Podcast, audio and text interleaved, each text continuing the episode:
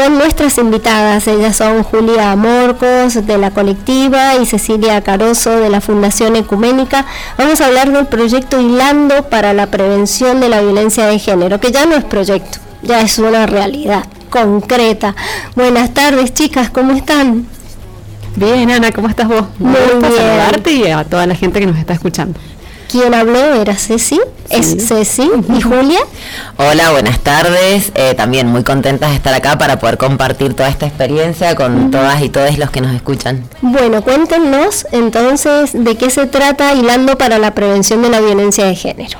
Bueno, este es un proyecto que venimos desandando, pensando y llevando adelante este, con las cumpas de la colectiva y la gente ahí de la Asociación Económica de Cuyo, de la, de la FEC, eh, en el marco de lo que es un programa que se llama Articular, es una política pública de nuestro actual Ministerio de las Mujeres, Género y Diversidad. Eh, algo que celebramos profundamente, poder pensar en una política social que se lleva adelante a través de organizaciones sociales, que no es menor, y en, territorios diversos. Eh, así que desde el año pasado venimos como construyendo de manera colectiva y articulada entre las organizaciones el poder pensar una instancia de trabajo para la formación interna de las organizaciones, para la construcción de lo que serían consejerías en territorio, esta primera escucha con las mujeres y las disidencias que se puedan acercar a espacios abiertos, públicos, como pueden ser las ferias populares que se llevan adelante en Ugarteche, y un espacio de una plaza pública que hay en, la localidad de Casas Viejas, en San Carlos. O sea que también pensamos en territorios que muchas veces están muy distantes de los centros este, de atención y de contacto con aquellos efectores, organismos públicos que tienen que ver con la eh, prevención de la violencia de género. Bien, Julia, para presentar este proyecto ustedes al ministerio tuvieron que hacer alguna especie de diagnóstico y qué, con qué se no encontraron, porque encontrarse es cuando oh, alguien llega y descubre que ustedes están en terreno trabajando hace mucho, pero qué es lo que ustedes pudieron mostrar al ministerio que hizo que se aprobara la participación en este programa. Bueno, eh, es re importante contar esto porque creo que nosotras, junto con las compañeras de la Ecuménica, hace muchos años que nos encontramos ya y sobre todo en la época de pandemia nos encontramos varias veces eh, compartiendo qué nos pasaba a cada una de las organizaciones cuando hablábamos de los acompañamientos a mujeres y diversidades en situaciones de violencia. Y era muchas veces esto de compartir la experiencia, de cuáles eran los caminos que íbamos compartiendo. Eh, nos hacíamos mucho la pregunta de quiénes cuidan a las que cuidamos y acompañamos entonces también siempre en instancia de fortalecernos a nosotras y viendo por ahí que en toda esta red que hemos sabido tejer los feminismos populares, siempre tenemos algo que es muy rústico, que es em, realmente la respuesta inmediata y es una respuesta que acá en Mendoza sobre todo la hemos tenido que construir las organizaciones sin presencia del, y sobre todo en estos tiempos, ¿no? De un gobierno provincial que no acompaña en absoluto estas instancias. Em, entonces, en ese compartir de esas experiencias es que surge la posibilidad de presentarnos a este programa articular.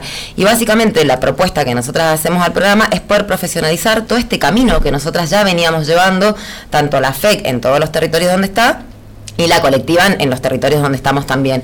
Y apuntamos, como dijo la Ceci recién, a estos territorios porque son los territorios que abarcan zona rural, mujeres diversidades eh, que vienen de otros países, o sea, en situación de migración, eh, por ahí municipios que no tienen dependencias ni judiciales, ni representación de, sedes de organismos nacionales, eh, pero la mayor felicidad es que básicamente lo que nosotras mostramos es lo que hacemos y lo que necesitábamos que nos fortaleciera y la alegría de que un gobierno nacional que viene a apoyar el laburo que hacemos las organizaciones en territorio. Claro, y a partir de entonces de ustedes ver esta realidad, ¿cuáles son las herramientas que creyeron conveniente empezar a aplicar en estos espacios que estabas comentando, ¿no? En Ugarteche, en San Carlos. Bueno, en principio tener como una lectura de territorio en relación a qué organizaciones, qué espacios construidos desde las distintas comunidades existen en ese lugar. Entonces ahí hay como un mapeo que hemos logrado las dos organizaciones porque son localidades totalmente distintas ¿no? y distantes entre sí. Por el otro lado decimos, bueno, ¿cómo mejorar en esta profesionalización que comentaba Julia? eh, algunas herramientas concretas. Entonces, bueno, elaboramos una ficha que tiene que ver con la primera atención, la primera abordaje con esa compañera que se acerca a nuestro stand. Nosotros trabajamos en estos espacios públicos que contaba a partir de un stand con folletería, que sea como el primer acercamiento a la temática. Muchas veces sabemos que esta temática eh, cuesta llevarla a la luz, entonces bueno, el, folleto nos parecía que era un una primera herramienta que elaboramos entre las dos organizaciones eh, para poder acercarnos a la compañera, al compañero que eh, esté con esta situación atravesando su vida cotidiana. Hay una ficha que también aborda como algunos datos mínimos sobre qué es lo que está sucediendo y a partir de eso elaboramos como una pequeña guía de abordaje, de acompañamiento para aquellas mujeres y disidencias que se dedican tal vez no porque ellas quieren, sino porque es algo que les toca, eh, a acompañar a, quienes están en esa situación de violencia. Porque muchas veces nos encontramos solas ante, eh, como contaba Julia, un Estado que no cumple con sus eh, responsabilidades este, legales, civiles. Tenemos normativas que nos protegen y justamente es algo de lo que nosotras demandamos, que haya mayor acceso real al ejercicio de esos derechos. Entonces, bueno, buscamos que esas compañeras que se dedican muy tal vez desde la desde el acompañamiento comunitario, desde el vínculo con las mujeres de las uniones vecinales o los espacios de los merenderos, en ese plano, en ese nivel, poder tener algunas herramientas de cómo acompañar, que no es tarea sencilla, tarea que genera eh, trabajo, eh, reconocimiento de, esa labor de, cercanía con las compañeras y que al mismo tiempo muchas veces eh, hay situaciones de prejuicios o de ciertos mitos que hay que ir desarmando para poder sostener el acompañamiento a esas compañeras eh, nos parece que puede ser una herramienta importante. Y al mismo tiempo, en el marco del proyecto hemos logrado generar un vínculo con organizaciones del Estado muy importantes para poder bajar otras políticas sociales que también hacen a la prevención de otras violencias que también atravesamos las mujeres y disidencias, ¿no? Que claro. no, solamente se vincula con la violencia física, pero que también eh, tiene que ver un poco con eh, el acceso a otros derechos y por eso también lo consideramos como una alegría y, un, y una conquista haber logrado en este proceso de ocho meses que dura el proyecto, eh, contar con organismos que bajan a territorio a través de una mega consejería, mega espacio de, trabajo en territorio. En Casas Viejas ya se hizo el fin de semana pasado y en Ugarteche va a ser el 24 de abril, que ahí le paso la posta a la Julia para si quiere contar. Eso, porque cuando dicen organismos del Estado, estamos hablando de muchos organismos que sí funcionan, pero que quizás por desconocimiento no llegan a la comunidad con todo el apoyo que pueden brindar. Entonces, contanos específicamente esto de Ugarteche, pero también es extensivo a todas las personas que nos están escuchando y requieran, ¿no?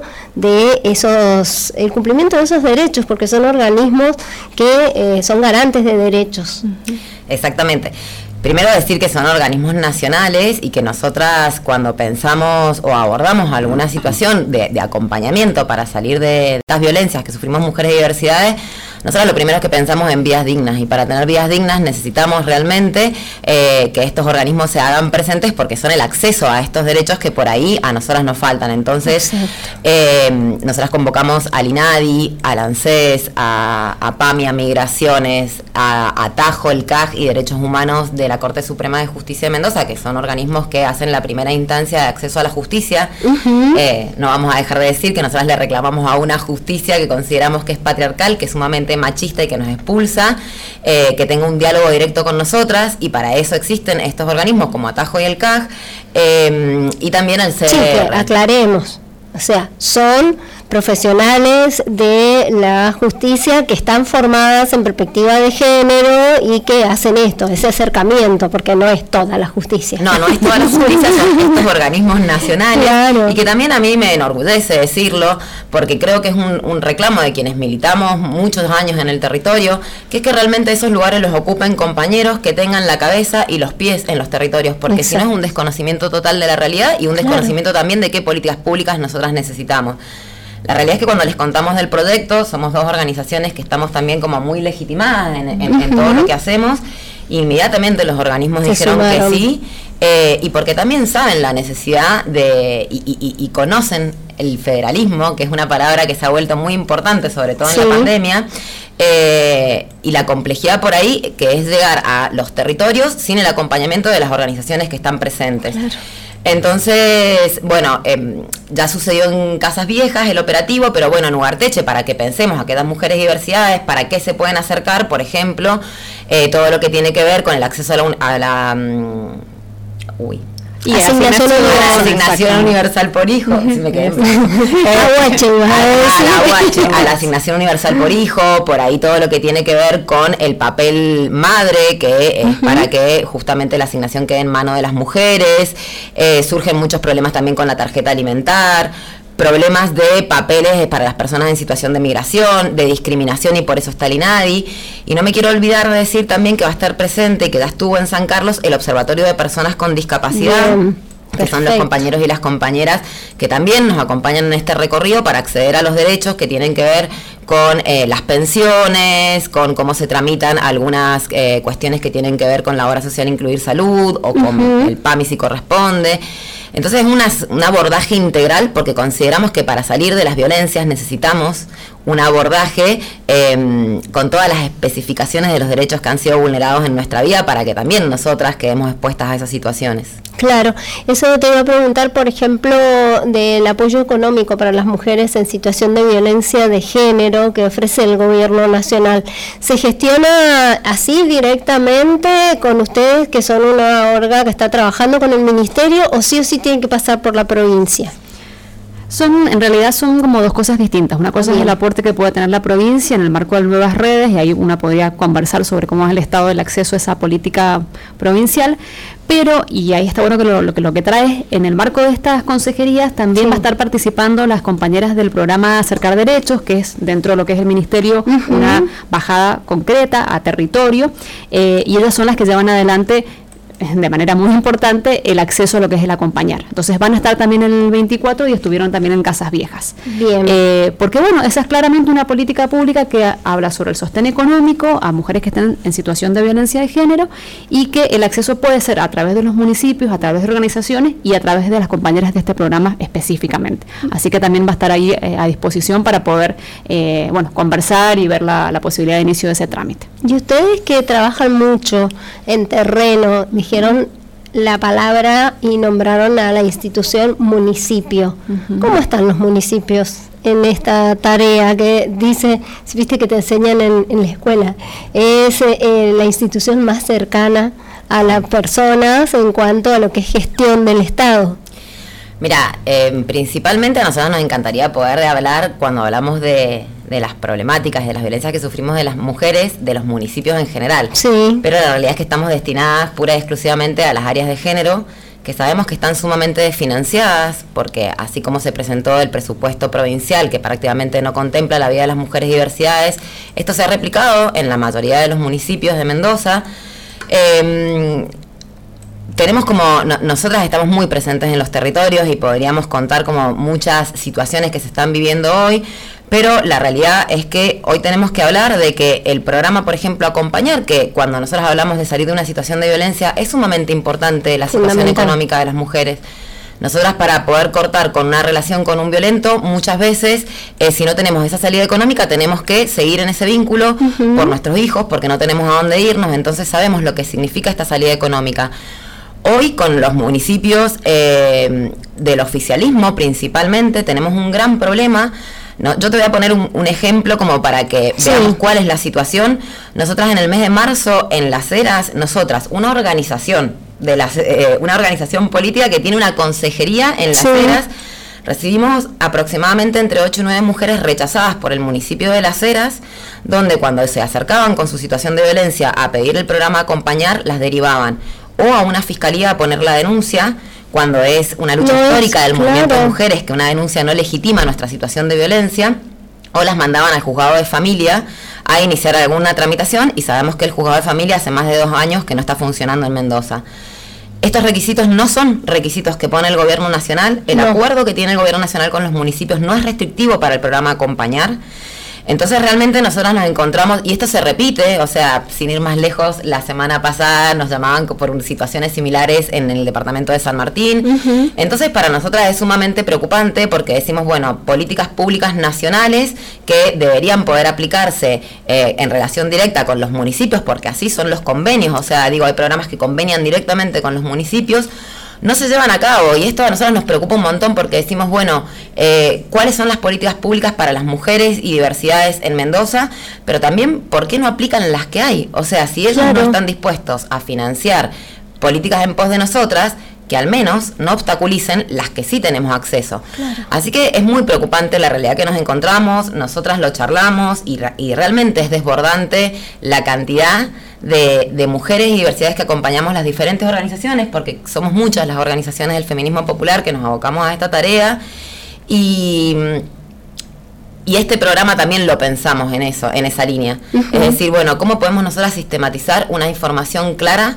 Que podamos devolverla en un informe a todos los organismos, pero sobre todo los provinciales, para dar cuentas de cuál es la realidad en Mendoza y también para poder pensar nosotras en conjunto de las organizaciones del feminismo popular qué políticas públicas vamos a salir a exigir. Porque bueno, parece una trampa, ¿no? Pero terminamos resolviendo la urgencia porque de eso dependen nuestras vidas eh, y eso se lleva un montón de nuestro tiempo y de nuestro hacer político y de nuestro hacer en comunidad y qué tiempo nos queda a nosotras para pensarnos en este escenario tan complejo y que tiene en jaque nuestras vidas. Bien, bueno, cuéntanos ya para cerrar, porque se nos pasa volando el tiempo, eh, ¿qué conclusión sacan del operativo que se hizo en San Carlos, ¿no? En cuanto a cómo fue la gente, cómo se volcaron las mujeres y diversidades a esta actividad que ustedes desarrollaron y recuerden dónde va a ser la actividad que van a hacer en Lugar Teche. Bien. Te propongo antes de pasar esa parte comentarte y sumar a lo que la Julia comentaba de las recomendaciones, porque nosotros queremos a partir de este proceso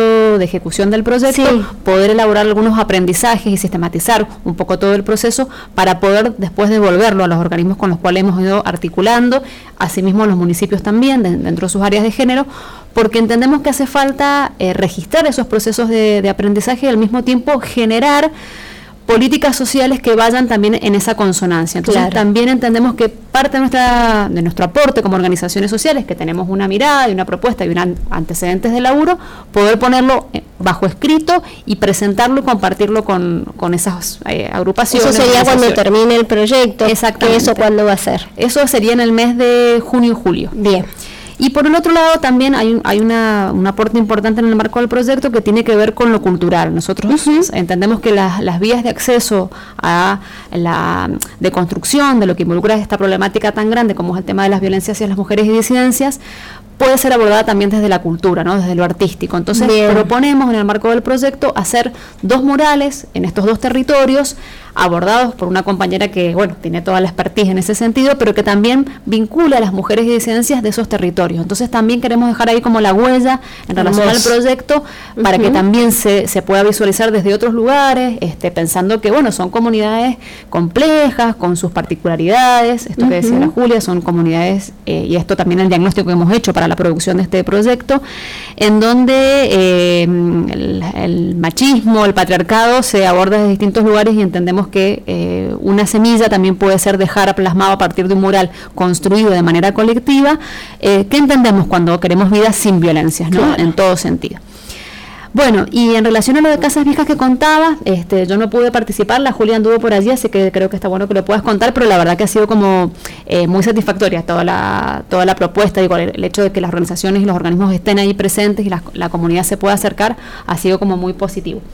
Ahí la Julia. Sí, por ahí eh, contarles que bueno que el dispositivo empezó como temprano a la mañana, son lugares donde el funcionamiento y, está muy bueno contarlo también porque digo por ahí nosotras estamos muy acostumbradas a las ciudades y en estos lugares como eh, más rurales todo arrancó muy tempranito, la gente nos estaba esperando, fueron las vecinas y los vecinos que ya saben de la presencia de las organizaciones del territorio quienes eh, pusieron como a disposición todo lo que era la infraestructura para que sucediera el operativo, desde mm.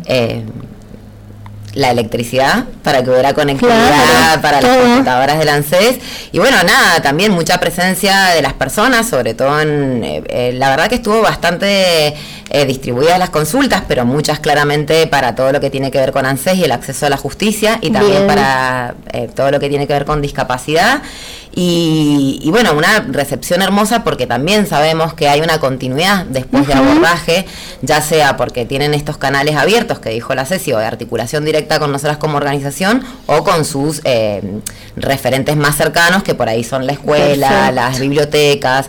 Así que bueno, nada, muy, muy contentas porque creemos que que realmente estamos pudiendo dar la respuesta que nosotras nos habíamos pensado. Y así que, bueno, la, comunidad de Ugarteche es bastante diferente porque es en el marco de una feria muy grande, la población de Casas Viejas es una población más pequeña. Claro. Eh, pero bueno, allá vamos también por esa hermosa experiencia.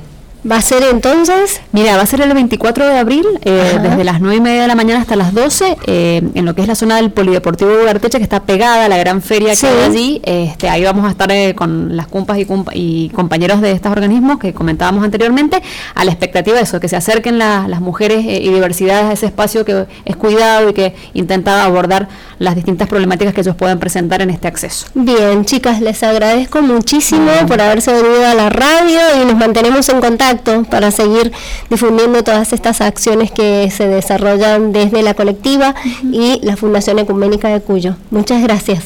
Gracias a vos, Ana.